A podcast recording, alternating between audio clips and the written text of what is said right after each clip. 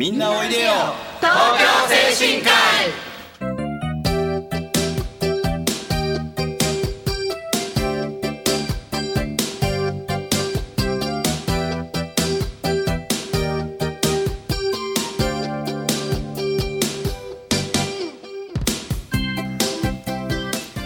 この番組はハートフルたなしフローラたなしを運営する社会福祉法人東京精神科医のスタッフが西東京市の高齢者支援活動を多角的にご紹介してまいります。一般にはあまり知られていない介護の現場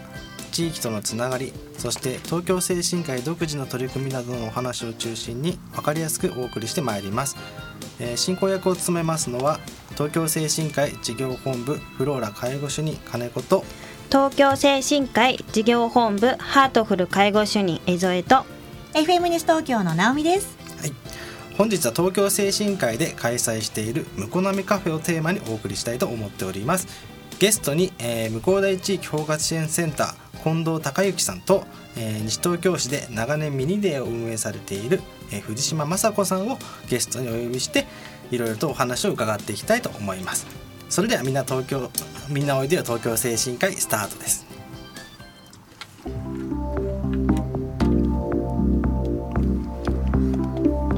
改めまして東京精神科医事業本部介護主任の金子です。東京精神科医事業本部介護主任江添です。FM 西東京の直美です。江添さん。おめでとう。あれ？おめでとうおめでとうございます。はい。ありがとうございま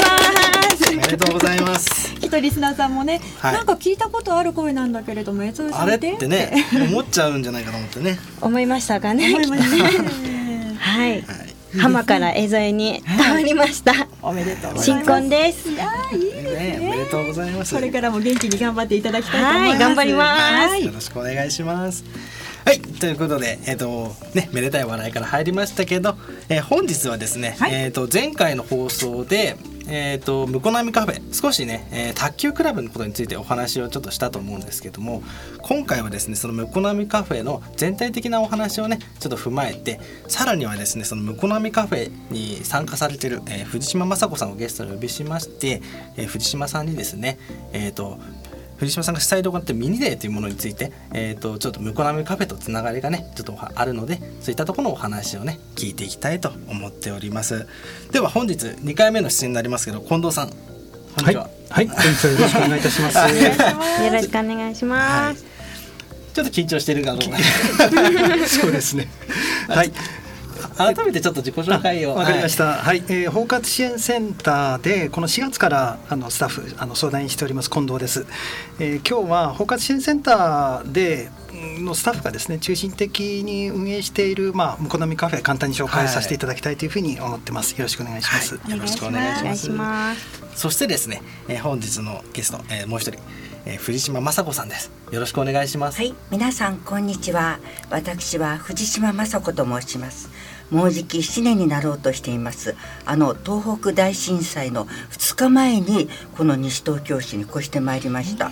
地震がぐらっときました時は、ああこれでこの絵も自分も終わりかなと恐怖を感じたのも今でも覚えています。えー現在は、えー住民懇談会ミニデーの活動などをしています。えちょっとこれはちょっと先の話なんですけど、えーそれからですね地震の後毎日毎日西東京市ではどんな地域活動どんなボランティア活動が行われ果たして、えー私を受け入れてくれるのかすごい不安でしたけれども福祉会館、まあ、公民館と資料探しに夢中で歩きました。また今日は縁あって東京精神科医さん向こう大包括さんから出演のお声をいただきましたので自分の歩いてきた6年間のボランティア生活の歩みをお話しさせていただいたらと思います。よろしくお願いいたします。よろしくお願いします。すごいですね。地震の時に引っ越してこられたんですか？はいそうです。もともとはどちらにいらっしゃった小んですか？平市です。でもお隣だったんですね。はい、そうで、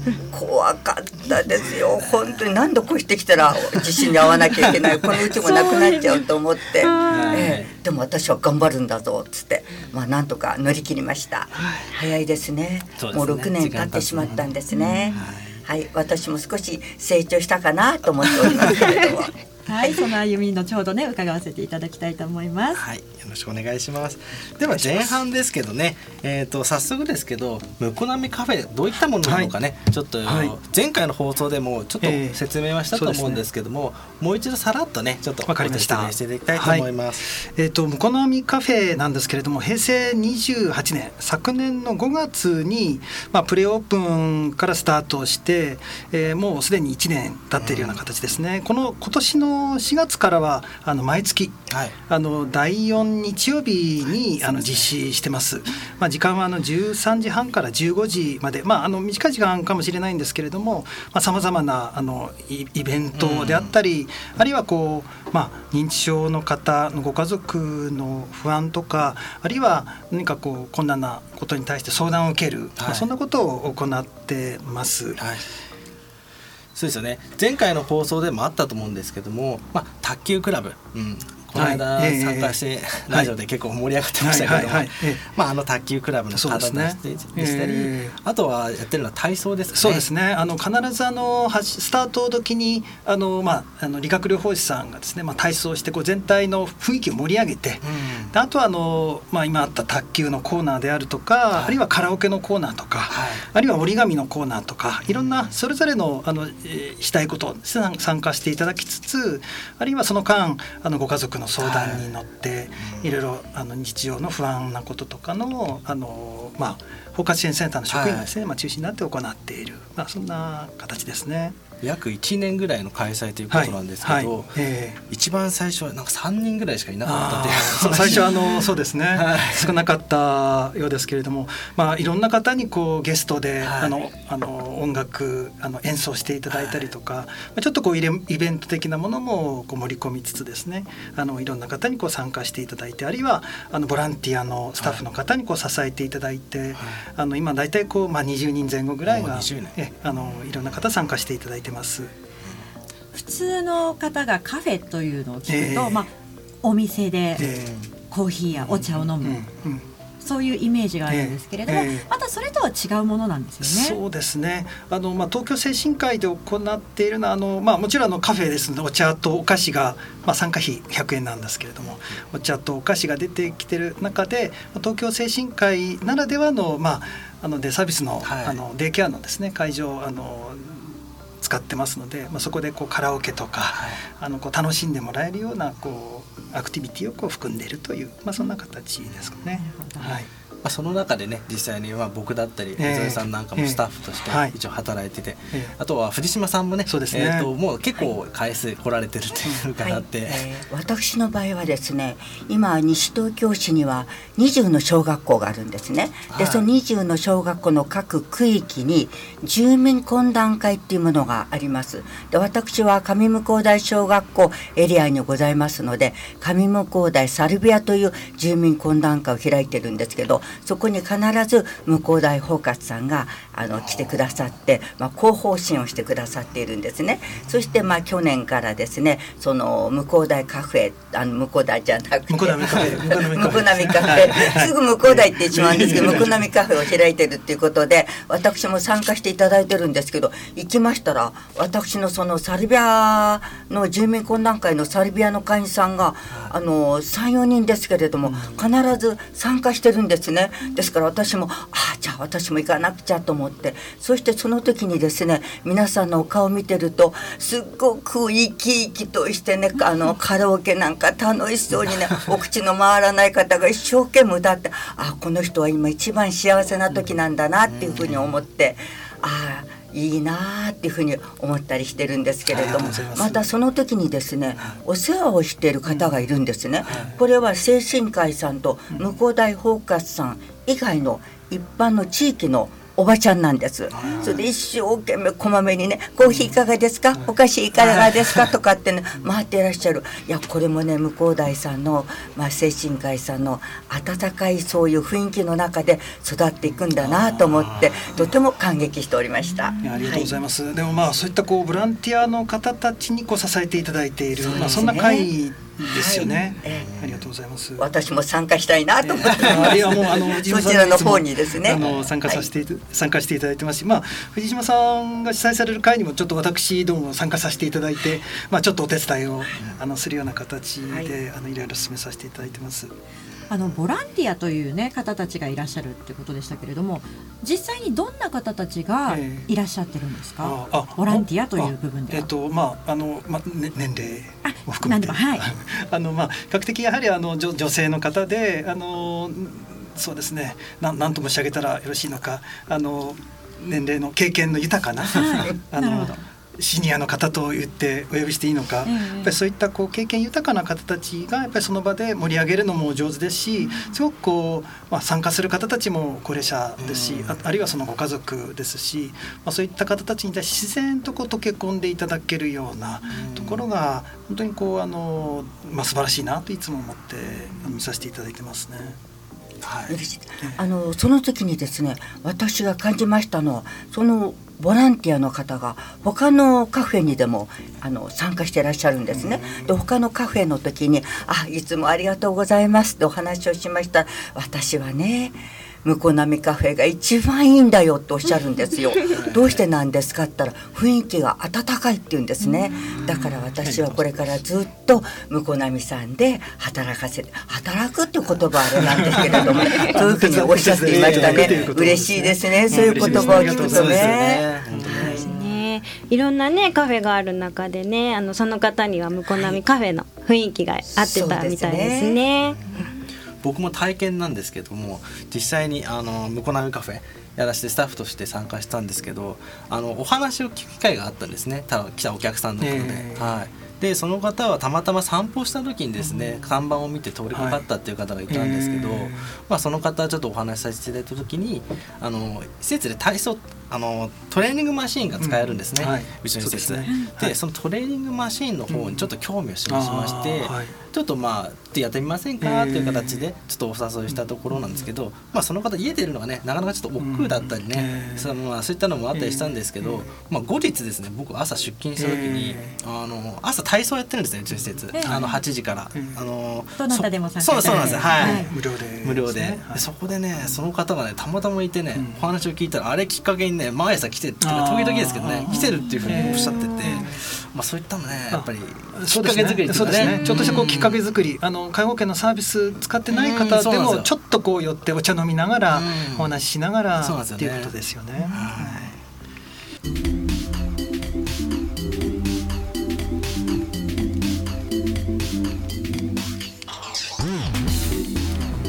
この番組はハートフルたなしフローラたなしを運営する社会福祉法人東京精神科医のスタッフが西東京市の高齢者支援活動を多角的にご紹介してまいります。一般にはあまり知られていない介護の現場地域とのつながりそして東京精神科医独自の取り組みなどのお話を中心に分かりやすくお送りしてまいります。進行役を務めますのは東京精神科医事業本部ハートフル介護福祉人江添とえー東京精神科医事業本部フローラ介護主任金子と。FM 西東京の直美です。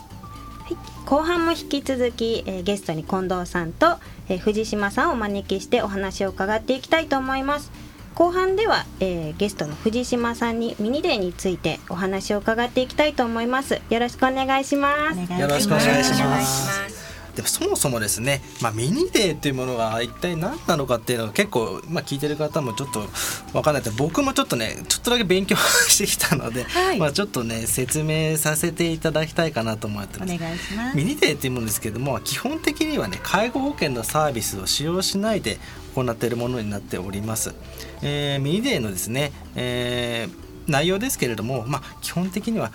えー地域で生きがいづくりであったり閉じこもり防止などですね、まあ、そういったことに対してボランティアの方々を中心に自主的にですねえー活動しているような、えーとサービスになっております、まあ、その主催をされているということで今回はい、藤島さんに お越しいただいたんですけれども、まあ、そういったことの立ち上げとかっていうことですよね。そうですね。私が、えーと、このミニデーをさせていただきましたのは、えー、先ほど冒頭にお話ししました、えーと、西原包括さんからですね、はい、住民懇談会の席上に、えーと、ぜひともミニデーを立ち上げたいので協力してほしいという依頼があったんですね、はい、それでじゃあ私もやろうかなということでボランティア5人でまず最初に立ち上げをしたんですね。でこれは西東京市では高齢者の生き生きミニデー事業、はいれは今約60団体前後登録しているんですけれども高齢者支援課が中心になって65歳以上の人生経験豊かな方々が住み慣れた地域でいつまでも安心して暮らすために西東京市と関係機関と連携し、まあ、共同によって引きこもり予防を目的として外出のきっかけをできるようにっていうことで、えー、と私たちのところは、えー、毎月ですね、はい、第2第4と月2回にですね行っております。ますで参加する方も約20名から25名ぐらい。でその方々にがいらっしゃいまして午前中はいろいろな行事をして午後はあのお笑いのような楽しい話をするんですけれどもその時にぜひ皆様にお伝えしたいのは、はい、お伝えしたいのは帰る時にですね「あんたよかったよ本当によかった来てよかった」って 涙ながらにながらにね私の手を握るんですよ。でまたね来月来るからねってこれがねボランティアの至福のひとときなんですよ。これがあるからこそボランティアを続けていくんですね。苦労とかそういうことは何もありません。その方々のお顔を見ることが楽しいっていうのがミニデーの中身ですね。はい、はい。デイサービスといったものと内容的には似てる部分がやはりあるんですか？内容的には、まあ、そのカフェのカフェ自体で結構変わってきたりはすると思うんですけれども、はい、まあ、うちの施設でやってる向こう並みカフェはどちらかというとデイのサービスに近い感じですかね、うんうん、内容的には。なんで他のいろんなところでやられてるところはいろんなやっぱ特色がね、うん、出るんじゃないかなと思います。ただ基本的にその大きな違いっていうのはそのお金がかかるかかんないっていうところがやっぱりその違うんですかね。あとはやっぱそのね今藤島さんがおっしゃっていただいたようにはそのきっかけ作りっていうのがやっぱメインでやられてるのかなっていうのがあれかなと思いますね。はい、それで今ちょっと言葉が足りなかったんですけれども、はい、その時にですね来てる方々に、えー、参加していただいてるのが包括さんの職員と私たちの場合民生委員さんが3名必ず参加してくださるんですよ。そうするとあの参加してる方も何か相談事ができるっていうことですね。これが私たちミニデーのすごく強みではないかと思うんですね。はいやっぱいろんなところが連携し合って成り立ってるところそうですよね。はい、なるほど。そうしましたらその今藤島さんが、えーとまあ、ミニデーをやってるということで、まあね、悩んでることないとおっしゃってはいたんですけど、はい、やっぱりちょっとねと今こういうところは大変なんだとかで実際はどうなんでしょう？あそういうのあるんですかね。ないですね。ないですか、ね、ないですねもうただあの私たち今ボランティア10名で、はい。えー、やっているんですけれども10名の方が休みもしないで必ず10名プラス包括さんあと民生委員さんの方々の協力を得て行っていますので苦労ということは何もないですね。すね。はいていうかお話聞くとやっぱりそのボランティアの重要性っていうのがやっぱりそうですね。そうですね。まああの藤島さんのところはそのボランティアさんがいっぱいいらっしゃってっていうことですけど、やはりいろいろこう活動されている方たちでよく伺うのはやっぱりこう担い手ですか。やっぱりそういうところがこうなかなか少なくてみたいな話もあのよく伺うところではありますよね。毎月2回開催しますとね、午前中の1時間は必ずこう皆さんでやる企画行事なんですよ。それも私今3年やってるんですね。と恥ずかしいんですけど種が尽きちゃってるんですよね。今度は何をやろう何をやろうっていうところで、まあ、12月とかサンタクロースさんを作ったりとか、まあ、新年だとお城を作ったりとか、ゲームをやったりとかってあるんですけどあと通常ですねだんだんだんだん種がつきましてそれが苦労って言えば苦労ですね。はいでそれはあの向こう波カフェも運営してる方も同じですよね、そうですね、えまあ、同じマンネリ化っていうかね、えーそうですね。いろいろこう工夫をしながら、まあ、お互いにこうた助け合いながらみたいなところもありますけれどもこうき企画をしていくっていうのはあの、まあ、難しい楽しいことでもあり、まあ、うん。難しいことでもありですよね。マンネリと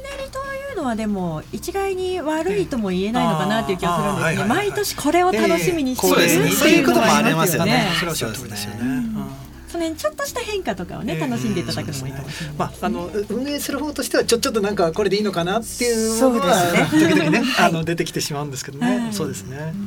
あまりにもボランティアの方でこうそこを気負いすぎてしまっても続かないのかなっていうのをちょっと今思っちゃったんですけど。そうですね、まあ運営する側としては代表としてはそこがい痛いところですけれども まああまり顔に出さないで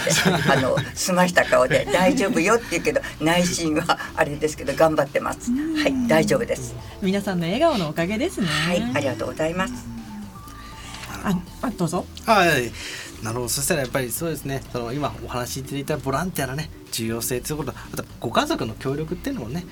あのすごい必要になってくるんですかね。そうですねちょっとじゃあ簡単にまたお話をさせていただきたいんですけれど私は5人の子供がいるんですねでその子供が小さい時に子供を抱えながら医療機関で働いていましたそれはやっぱり地域の方々の協力が得てあの男の子4人娘が1人ですので、まあ、警察のお世話にもならなかったっていうのは地域の方々の、まあ、助けがあったことではないかなと思うんですね。ですねでもやっぱりこう診療所っていうところで働いてるとやっぱり高齢者とか障害者の方の悩みがすごく私が必死にこうもう肌で感じるんですね。でその方々が何かっていうと心の拠り所をですね家族の皆さんが求めているということですね。だから私はこの仕事を辞めたら必ず必ず、まあ、地域に恩返しをしようということでボランティア活動をしていました。まあ、そしてある時は私の家の玄関のところをですねあの両手をついて杖で歩いてるおじいちゃんが私の顔をじーっと見てるんですね。何かなと思ったら一生懸命話をしたいっていう。そこで私と主人と一生懸命話して終わったら「お父さん今日一番一番いいことをしたねって言って主人も「そうだね」っていうの。これが私の家族の まあボランティアの精神といいますか。その協力をしてくれる家族と子供があるからこそ私のボランティア活動ができるということで家族に感謝しております。ここで改めて主人と子供にありがとうって言いたいですはい皆さん同じ方向を向いてらっしゃるっていう感じなんですかね。そうですね。もう駅のとこでもホーム上がってると乳母車とかいうのさっと主人が持ち上げるとかいろんなところ主人が自然にやってるっていうのを聞きましてああよかったなっていうふうに思ってああ私は幸せなんだなって今思っております。あなるほど本当にこうちょっとしたことでもあの積み上げていくことでこうボランティア精神が、うんあの醸成されるというかね。はい自然ですね。自然ええさあそろそろお時間となってしまいそうです。はい、はい。えー以上今回の話ですけれども向こう波カフェについてお話をしてきました、えー今回盛りだくさんでお送りしましたが私たち東京精神科医の西東京市での活動を少しでもご理解いただければ嬉しいです、えー今夜7時からの再放送もぜひお聞きください。えーまたこの番組は放送終了後インターネットのポッドキャストからも配信しています。えー各検索サイトから FM 西東京または東京精神科医で検索してみてください、えー次回来月の第2月曜日のこの時間もどうぞお楽しみに、えーここまでのナビゲーターは東京精神科医事業本部フローラ介護主任金子と東京精神科医ハートフル介護主任江添と FM 西東京の直美でした。え今日は近藤さんとそして藤島さんゲストにお招きいたしました。最後に近藤さん向こなみカフェに行ってみようかなと思った方どうすればいいですか？はい、えーそうですね。あのまずお電話いただくこともあの大丈夫ですがあの当日あのこすぐお越しいただいても構いません。次回は9月の24日日曜日開催となっております。はい。9月24日日曜日ということです。気になった方行かれてみてはいかがでしょうか。近藤さん藤島さん今日はどうもありがとうございました。ありがとうございましありがとうございましたた。それでは次回もせーの。みんなおいでよ。東京精神科医